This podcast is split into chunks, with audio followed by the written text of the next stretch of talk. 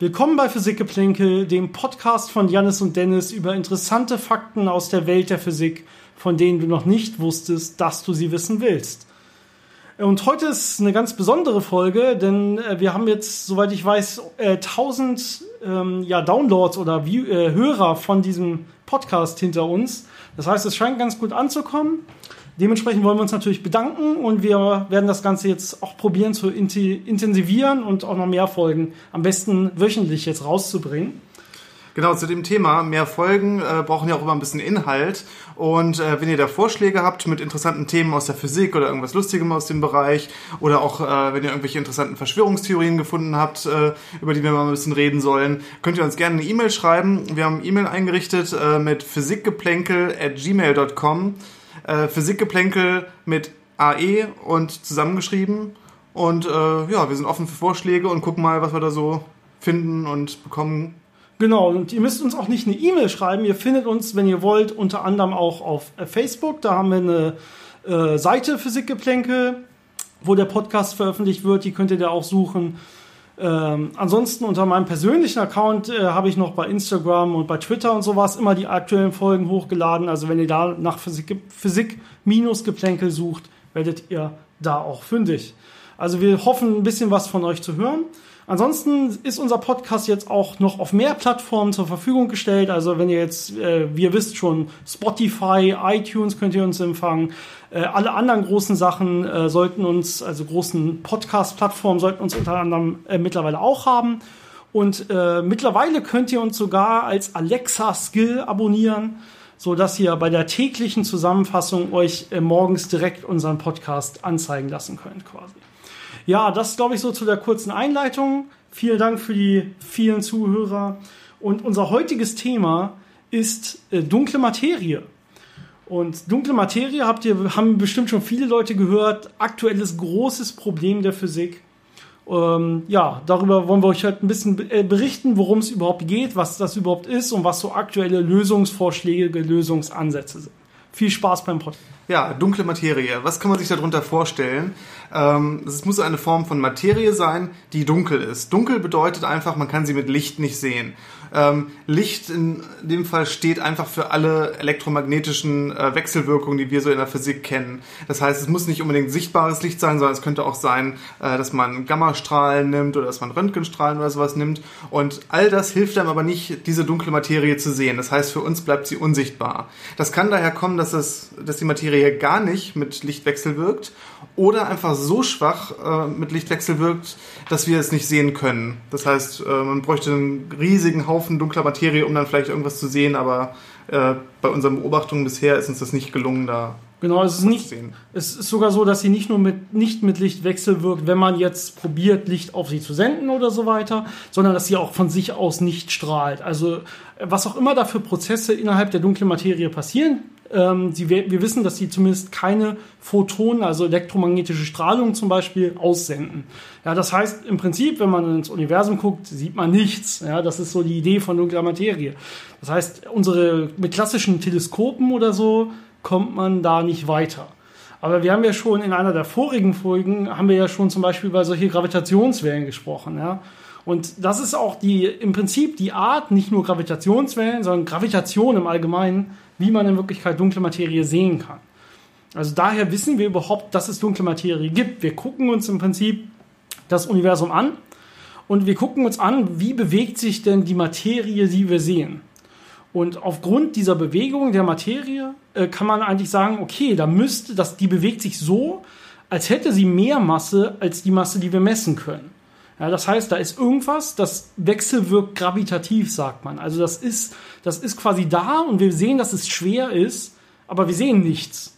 Ja, deswegen einfach der Begriff dunkle Materie. Da muss sowas sein, was sich verhält wie Materie, vor allen Dingen gravitativ in dem Fall, aber was nicht ja, zu, zu sehen ist, also dunkel ist, nicht elektromagnetisch wechselwirkt.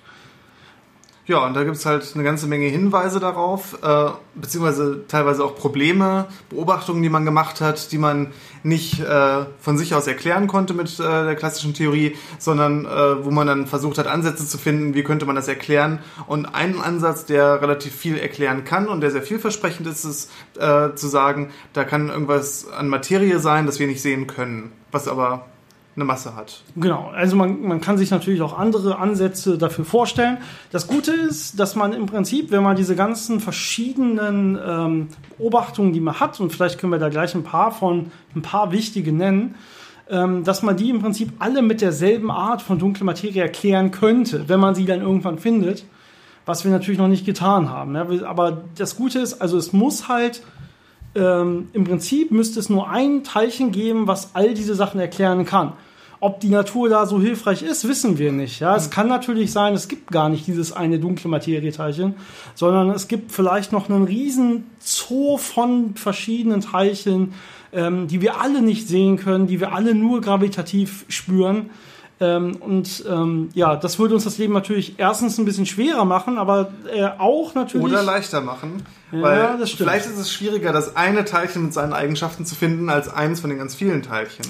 Das stimmt. Außerdem ist es natürlich viel spannender für Physiker, wenn man auf einmal so ein ganzes ja, Sammelsurium von Teilchen offenbart, das man wiederfinden kann und ja. äh, mehr von dem Universum versteht. Ja, also momentan verstehen wir nur ungefähr ähm, ja so vier Prozent der Gesamtenergieverteilung des Universums. Und äh, von diesen, äh, von 100% Energie verstehen wir ungefähr 4%. Das ist so die Materie, die wir kennen.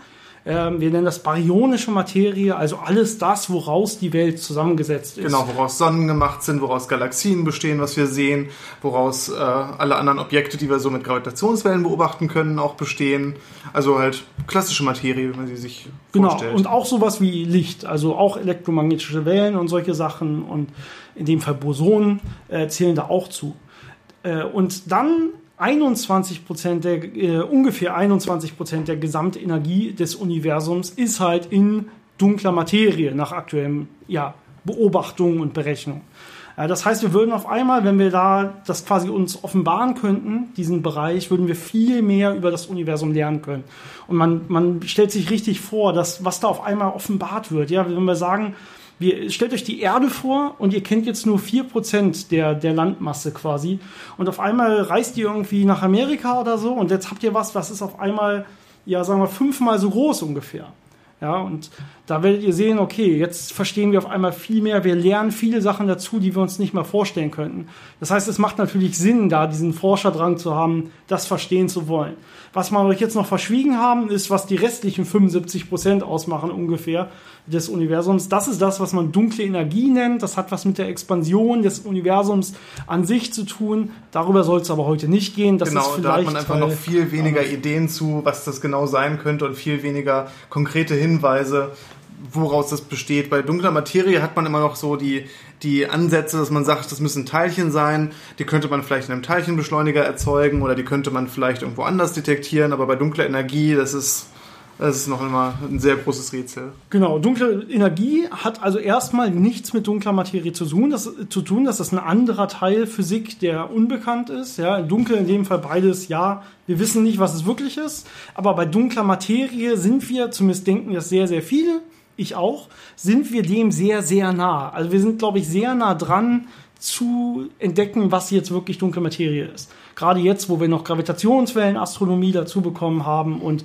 äh, auch sehr genaue Teleskope haben, die Bewegungen vermessen können und so weiter. Und äh, ja, wir sind dem relativ nah, denke ich. Ein paar Ideen oder ein paar, sagen wir mal, Hinweise, ähm, warum wir denken, warum wir uns so sicher sind in Wirklichkeit, dass es diese dunkle Materie geben muss. Ähm, vielleicht können wir hier so ein paar, paar, Beispiele aufführen. Genau, ein Beispiel ist zum Beispiel Gravitationslinsen. Gravitationslinsen kann man sich so vorstellen wie klassische Linsen aus der Optik. Äh, das sind einfach Gebilde, die Licht ablenken. Und äh, wie wir wahrscheinlich vorher schon mal erwähnt haben, wo wir über Gravitationswellen und so geredet haben, äh, kann Masse Licht ablenken, wenn die Masse groß genug ist. Das heißt, wenn man hier äh, einen Backstein nimmt, wird man natürlich keine Lichtablenkung beobachten können. Aber wenn man irgendwo eine massive Galaxie hat und Licht daran vorbeikommt, dann wird es schon ein bisschen aus der Bahn abgelenkt und Äh, das kann man beobachten.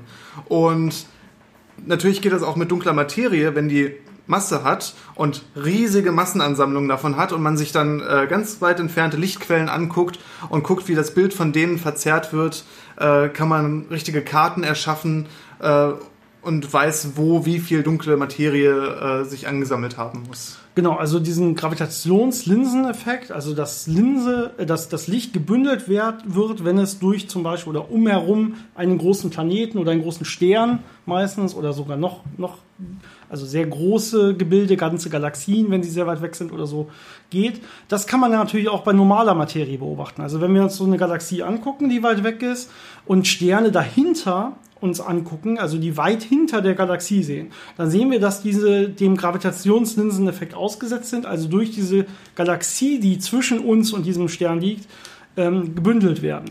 Jetzt kann man aber sich die Stärke dieser Bündung angucken. Ja, und kann gucken, wie gut passt das zur allgemeinen Relativitätstheorie. Und man sieht in Wirklichkeit die, dieses Licht, und zwar egal, wo man hinguckt, alles, was man sich anguckt, wird einfach viel stärker gebündelt, als man es erwarten würde, wenn da nur die sichtbare Materie zwischen ist. Ja, und das heißt einfach, da muss noch etwas sein, was gravitativ dieses Licht stärker bündelt.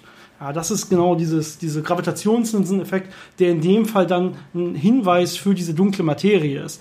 Und diese Stärke von dunkle Materie gibt jetzt auch überall Sinn. Also das ist ungefähr überall gleich. Ja, das ist, wenn man das, das kann man jetzt modellieren und dann Simulationen machen. Und man kann jetzt wirklich vorstellen, ja, da ist also diese dunkle Materie, die muss so und so ungefähr aussehen. Ähm, und ähm, das passt überall, egal wo man hinguckt. Man ja, das hat man ja so gemacht, äh, indem man eine Simulation gestartet hat äh, über die Entwicklung des Universums. Ähm, das heißt, wirklich modelliert hat, da ist irgendwie, irgendwelche Bedingungen sind da kurz nach dem Urknall und dann fängt das alles an Wechsel zu, äh, zu wechselwirken und dann bilden sich die ersten äh, Gaswolken und dann bilden sich äh, Sterne und Galaxien und dann sortiert sich das alles. Und das hat man mit ganz vielen verschiedenen Startparametern gemacht und äh, vor allem natürlich auch die dunkle Materie damit berücksichtigt. Und nur wenn man die dunkle Materie in dem Anteil, wie wir das heute äh, denken, dass es so sein muss, äh, da reinfügen, äh, entsteht eine Größenverteilung von Galaxien und ein Bild äh, des Universums, wie wir es auch heute beobachten. Das heißt, um von diesen Startbedingungen, die wir auch relativ gut durch Beobachtungen äh, einschränken können, dahin zu kommen, was wir heute beobachten können als Universum und als Struktur des Universums, äh, benötigt es dunkle Materie oder etwas, was sich wie so dunkle Materie verhält. Genau. Ja, also das ist natürlich kein Beweis. Ja, keiner redet davon, dass dunkle Materie quasi bewiesen ist. Ähm, und es kann natürlich äh, irgendwie uns komplett äh, an der Nase rumführen und was anderes sein. Ne? Aber alle Hinweise deuten darauf hin, dass es da so eine dunkle Materie Teilchen geben müssen, die einfach nicht mit Licht wechselwirken. Und das macht ja auch irgendwie Sinn. Ja? Warum muss denn alles genau elektromagnetisch wechselwirken? Ähm, es können ja auch Teilchen sein, die wirklich nur mit gravitativ wechselwirken und zum Beispiel mit der schwachen Kernkraft wechselwirken. Ähm, ja, da kommt man dann relativ schnell zu Teilchen, die auch momentan im Gespräch sind als Kandidaten für dunkle Materie. Ähm, das macht ja durchaus Sinn. Genau, andere Beispiele, warum das auch noch passieren könnte, ist zum Beispiel auch, wenn man sich ähm, so Geschwindigkeitsverteilungen zum Beispiel anguckt in Galaxien, auch in Galaxien, die sehr nah dran sind und auch in unserer eigenen Galaxie. Ja, wenn ich mir jetzt angucke, wie zum Beispiel die Rotationsgeschwindigkeiten sind von ähm, Galaxien, äh, von, Entschuldigung, von Sternen innerhalb von Galaxien, je nachdem, wie nah sie an so einer rotierenden Scheibe dran sind. Also die Galaxie selber kann man sich quasi vorstellen als rotierende Scheibe, bestehend aus ganz vielen Sternen. Ja, und äh, jetzt würde ich normalerweise erwarten, eine Geschwindigkeitsverteilung, wie ich das auch hier auf der Erde, wenn ich eine Scheibe habe und die drehe, ja, dann sieht man im Prinzip, dass sich die Geschwindigkeit verändert, wenn ich weiter vom Mittelpunkt nach außen gehe. Ja? Ähm, alleine aufgrund der Wechselwirkung der Sterne untereinander in dieser Scheibe. Und ähm, das passt jetzt wieder auch mal ganz, äh, ganz gar nicht zu, dem, zu der wirklichen Masse und zum wirklichen Stern, die man da sieht, sondern das passt wieder exakt zu so einer großen dunklen Materiewolke, die man sich quasi im Prinzip kreisförmig um so eine Galaxie vorstellen kann. Genau, man nennt das dann ein Halo, also so ein Schein, so ein, so ein Kranz um die Galaxie rum äh, viel weiter ausgedehnt als die eigentliche Galaxie ist und da äh, sitzt dann die ganze dunkle Materie. Genau, warum muss das viel weiter ausgedehnt sein? Klar, die Wechsel wirkt ja offensichtlich nicht so stark. Und damit wechselwirkt es auch zum Beispiel nicht stark untereinander. Ja, das heißt, wenn das nicht so stark wechselwirkt, dann wird das Ganze einfach ein bisschen, die Dichte wird quasi kleiner. Ja, das heißt, das Ganze wird ein bisschen ausgedehnter sein. Das hat wahrscheinlich damit zu tun, dass die äh, Gravitation viel, viel, viel schwächer ist als die elektromagnetische Wechselwirkung. Das heißt, wenn diese elektromagnetische Wechselwirkung fehlt, dann wird sich äh, das wesentlich langsamer verklumpen oder miteinander wechselwirken und eben größere, dünnere Strukturen bilden und nicht kleine, dichte Sonnen, die hell leuchten. Genau, und ein weiteres Indiz für dunkle Materie findet sich im ähm, äh, kosmischen Mikrowellenhintergrund oder in der kosmischen Mikrowellenhintergrundstrahlung. Ähm, das ist die quasi die, die erste Strahlung, die das Universum frei passieren konnte. Also wenn man sich das, die, die Entstehung des Universums anschaut, so wie wir uns das heute vorstellen, dann begann das Ganze mit dem Urknall und dann erstmal mit etwas, das nennt man kosmische Inflation, also das Weltall, das Universum expandiert von, von sehr, sehr kleinen Maßstäben, von quantenphysikalischen Maßstäben wirklich, ja, also richtig, richtig klein, zu, einem, zu einer richtig großen Ausdehnung, äh, fast so wie wir es heute kennen quasi, innerhalb von, von ganz, ganz kleiner Zeit. Also eine extreme äh, ja, ein extremes Aufblasen des Universums, kosmische Inflation. Zu der Zeit war das Universum erstmal aber noch sehr heiß. Ja, das heißt, äh, im Prinzip bestand das, man kann sich das vielleicht so als Plasma vorstellen, also alles war quasi heiß, voller heißer, extrem schneller, hochrelativistisch schneller Teilchen. Ja, und jetzt äh, hat sich das Universum von dort an stetig langsam weiter ausgedehnt.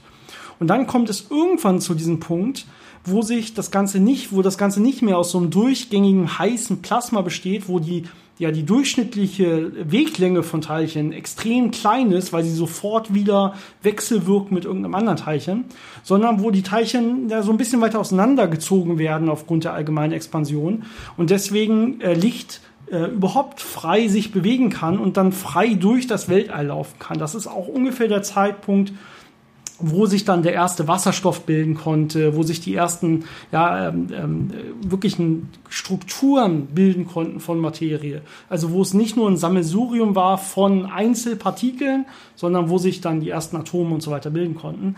Dann war das Universum sehr relativ leer letztendlich und fast komplett leer, so wie wir es heute kennen. Das heißt, dieses Licht, was da, also ungefähr, wir reden hier so um die 380.000 Jahre nach dem Urknall. Also das Universum war ungefähr 380.000 Jahre alt. Dann war es ungefähr kalt genug, dass jetzt das Licht, was dann entstand, seitdem quasi mehr oder weniger frei durch das Universum laufen kann. Ja? Und dieses Licht, das erreicht uns auch heute noch kontinuierlich. Ja? Das ist ein, quasi ein Fluss, der konstant ein Hintergrundrauschen ist im ganzen Universum, überall. Ja? Also der Urknall war, das ist, kann man vielleicht noch mal anders ein bisschen genauer drüber reden, war nicht an einem Punkt, wie man sich das vielleicht vorstellen kann, sondern das ganze Universum war an der Stelle und äh, der Urknall hat das ganze Universum im Prinzip geschaffen. Ähm, und dementsprechend ist diese Hintergrundstrahlung auch ein Hintergrund, der überall gleich ist. Das ist äh, das, was wir auch messen. Ja, also man sagt, das ist in dem Fall isotrop, in dem Fall, also egal wo wir hingucken, ist es überall gleich, ja. Ähm, und sagt uns jetzt im Prinzip genau was über die Strukturen, die wir halt 380.000 Jahre nach dem Urknall hatten. Denn die sind ja jetzt aufgeprägt in dieser kosmischen Hintergrundstrahlung.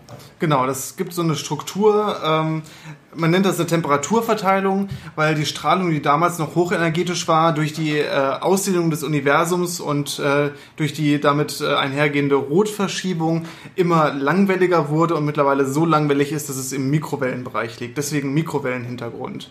Und ähm, die Bedingungen damals äh, schaffen dann natürlich Muster. Also das heißt, wie die Energie- und Masseverteilung damals war und wie die Wechselwirkungen zwischen Teilchen damals waren, äh, prägt aus welchen Richtungen jetzt wie viel äh, Mikrowellen kommen und äh, wie das fluktuiert. Und das kann man äh, mit Modellen vergleichen. Und daraus bekommt man dann diese Werte, die sagen, das Universum besteht zu 75% aus dunkler Energie und 25% dunkler Materie plus ein paar Prozent, die man da noch irgendwie reinschummeln muss an echter Materie. ähm, also daher kommen diese Werte. Ähm, die Methode, die dahinter steckt, ist ein bisschen komplizierter, darauf wollen wir jetzt nicht eingehen, aber das ist relativ äh, konsistent über die ganzen Messungen, die man über die Jahre gemacht hat und ist ein guter Hinweis darauf, dass da auf jeden Fall mehr sein muss, als wir bisher sehen. Jetzt kommen ja schon ein paar Teilchen, also man hat Ideen für Teilchen, die in Frage kommen, dunkle Materie zu sein. Und die große Klasse der, der meisten Physiker, die glauben, dass sie, wo sie Teilchen finden könnten, die das sein können, sind die sogenannten WIMPs. Ja, WIMPs ist vielleicht auch schon allgemein bekannt, dieser Name. Also in dem Fall Weakly Interactive Massive Particle. Weakly Interacting, also schwach wechselwirkend. Das hatten wir schon gesagt. Das muss dunkle Materie auf jeden Fall sein. Äh, in dem Fall Massive Particle. Massive heißt in dem Fall sehr energiereich vor allen Dingen äh, wenn ich das jetzt frei übersetzen würde. Das heißt, ja? Ich finde das Wortspiel ganz schön, weil Wimp ist ja im Englischen äh, quasi Weichei, also ein Schwächling. Und äh, das dann für schwach wechselwirkende Teilchen zu geben, ist schon eine ganz gute Wahl von einer Abkürzung. Wie die meisten Abkürzungen von Physikern ja sind. Ja, da hat man ja ganz lustige Gegebenheiten manchmal. Meistens wird sich, wenn man ein neues Experiment ausdenkt, ja, dann wird sich erst die Abkürzung ausgedacht, also irgendein cooles Wort, wie das Experiment nachher abgekürzt werden soll. Und dann überlegt man sich was für die Buchstaben. Also so ist meistens die Namengebung bei coolen Experimenten in der Physik. Es klingt da manchmal sehr forciert, wenn man da so ganz komische. Ist es auch, manchmal sogar ähm, mit Absicht, ähm, also man, man lässt nachher das so aussehen, als wäre es auch forciert. Das heißt, man hat, man nimmt dann nicht mal die Anfangsbuchstaben, sondern man nimmt dann irgendwelche Buchstaben, die mittendrin in Worten stehen, als Abkürzung, einfach nur damit die Abkürzung cool klingt. Das ist dann natürlich auch so ein bisschen sich selber drüber lustig machen, so als Physiker so ein bisschen eigener Humor. Das ist vielleicht sogar ganz cool. Also ich mag's. Da könnte man auch mal eine kurze Folge drüber machen. Die schönsten Abkürzungen und das ist vielleicht ganz lustig. Äh, schreibt uns zur Not, was ihr davon haltet. Ansonsten denken wir uns vielleicht darüber was aus. Äh, da gibt's gibt's ganz lustige Namen für Experimente. Das stimmt. Genau, also die WIMPs. Kommen wir mal zurück. Also, wir haben ja in dem Fall Massive Particles, also sehr energiereich, in dem Fall übersetzt Particles. Warum energiereich? Ähm, in dem Fall heißt das äh, äh, höhere Energien oder höhere Ruhemassen in dem Fall als die Teilchen, als die Elementarteilchen, die wir kennen. Ja, die Teilchen, die wir kennen, werden alle beschrieben durch das Standardmodell der Teilchenphysik. Das ist so die Theorie schlechthin, die auch sehr, sehr genau ist bei all diesen Teilchen und das alles sehr gut bisher vorhersagen konnte und bestimmen kann. Ähm, und diese WIMPs, die stehen da jetzt natürlich nicht drin, denn das sind ja jetzt nur hypothetische Teilchen, die diese dunkle Materie sein könnten. Also das ist etwas, was über das Standardmodell und damit über die heutigen gängigen Theorien hinausgeht. Äh, und zwar im energetisch höheren Bereich. Das heißt, die Idee ist, das sind Teilchen, die konnten wir noch nicht finden, weil, die, ähm, weil wir so hohe Energien hier auf der Erde gar nicht produzieren können. Genau, der Weg, wie man neue Teilchen normalerweise herstellt, ist ja, indem man in so großen Teilchenbeschleunigern ähm, verschiedene Teilchen aufeinander schießt. Das können Elektronen sein, das können Protonen sein, das können auch Bleikerne sein, wenn man richtig viel Masse haben möchte. Und wenn man die aufeinander schießt, haben die bei sehr hohen Geschwindigkeiten natürlich eine sehr hohe Energie, mit der die aufeinandertreffen. Und äh, aus dieser Kollision kann dann je nach Energie ein Teilchen äh, entstehen, das diese Energie oder weniger als diese Energie, die da in der Kollision steckt, hat. Und wenn man jetzt ein Teilchen hat, das noch schwerer ist als das, kann man die natürlich erst dann erzeugen, wenn man genügend Energie aufbringen kann, um so eine Kollision dann äh, durchzuführen und dann solche Teilchen zu erzeugen. Und da bleibt natürlich viel Raum für äh, Teilchen bei sehr hohen Energien, die wir noch nicht äh, erreichen konnten. Genau, aber wir stellen uns natürlich vor, diese Energien, die, wird, die hat es alle mal gegeben. Und zwar am Anfang, nach dem Urknall, als das Universum so extrem heiß war. Ja, da waren diese Teilchen alle sehr, sehr schnell und sind alle aufeinander geprallt mit Energien viel höher, als das jetzt passieren könnte. Das heißt, da konnte das auch aufgrund dieser Prozesse, könnte das sein, dass solche Teilchen entstanden sind. Ähm, und äh, dementsprechend seitdem auch ganz normal im Universum sich dann mit verteilt haben, wie die anderen ähm, Teilchen auch. Ja, das heißt, das ist ja, eigentlich so die beliebteste Hypothese der Physiker, dass es so ein WIMP-Teilchen gibt oder mehrere WIMP-Teilchen, ja, ähm, was dann die dunkle Materie ausmachen könnte. Und deswegen probiert man jetzt auch am CERN natürlich immer zu höheren Energien zu gehen Äh, jetzt haben sie gerade neue, den neuen Ring quasi fast genehmigt bekommen. Ich glaube, von einer Behörde genehmigt bekommen. Das heißt, die wollen jetzt nochmal äh, unter dem Genfer See einen neuen Riesenring bauen, wo sie dann noch mehr Energien in Teilchen stecken können ja, und die dann wieder aufeinander prallen lassen, in der Hoffnung, irgendwann findet man so ein extrem energiereiches neues Teilchen, was dann sowas erklären könnte. Ja, und mittlerweile sind wir natürlich schon in sehr hohen Energiebereichen angekommen und äh, viele Theorien sagen Teilchen äh, voraus, die auch in diesen Bereichen liegen müssten. Aber bisher haben wir da nichts gesehen. Es gibt da äh, ganz viele andere Ansätze neben WIMS, die auch noch andere Teilchen vorhersagen bei unterschiedlichsten Energien. Und äh, je mehr man da misst und je höher man in der Energie geht, desto mehr von diesen Theorien schließt man natürlich auch aus. Und dann versucht man manchmal die Theorien äh, vielleicht noch äh, bisschen zurechtzubasteln, dass sie vielleicht sagen, okay, aber in unseren Bedingungen sehen wir es dann bei noch höheren Energien. Aber ja, es ist halt nicht so einfach äh, im Moment äh, da wirklich was zu sehen. Ja, es wird natürlich auch ein bisschen kritisiert, dass man dann probiert nach und nach immer so Theorien wieder anzubasteln. Ja, eigentlich würde man sagen, eine Theorie sollte bei einer klaren oder bei einer halbwegs klaren Energie was voraussagen. Und wenn man da misst und man misst, dass da kein Teilchen ist, sollte sie quasi widerlegt werden. Zumindest denken das einige Physiker. Und dementsprechend ist das auch so ein bisschen eine vertragte Situation, in der wir da momentan sind. Man sagt so eine Art Krise der Teilchenphysik, weil man einfach äh, aufgrund, äh, trotz dieser hohen Energien eigentlich noch nichts gefunden hat an der Stelle.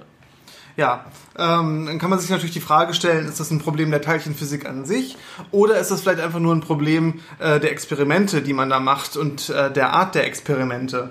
Und ich meine, das Hauptexperiment, was man als Teilchenphysik-Experiment kennt, ist ja der CERN-Beschleuniger zum Beispiel, also die, die ganzen Teilchenbeschleuniger, die hohe Energien erzeugen und Teilchen aufeinanderkrachen lassen. Es gibt natürlich auch ganz andere Experimente, die versuchen, äh, Wechselwirkungen von dunkler Materie mit äh, irgendwelchen Atomkernen, äh, zum Beispiel im Xenon oder in anderen äh, Materialien nachzuweisen.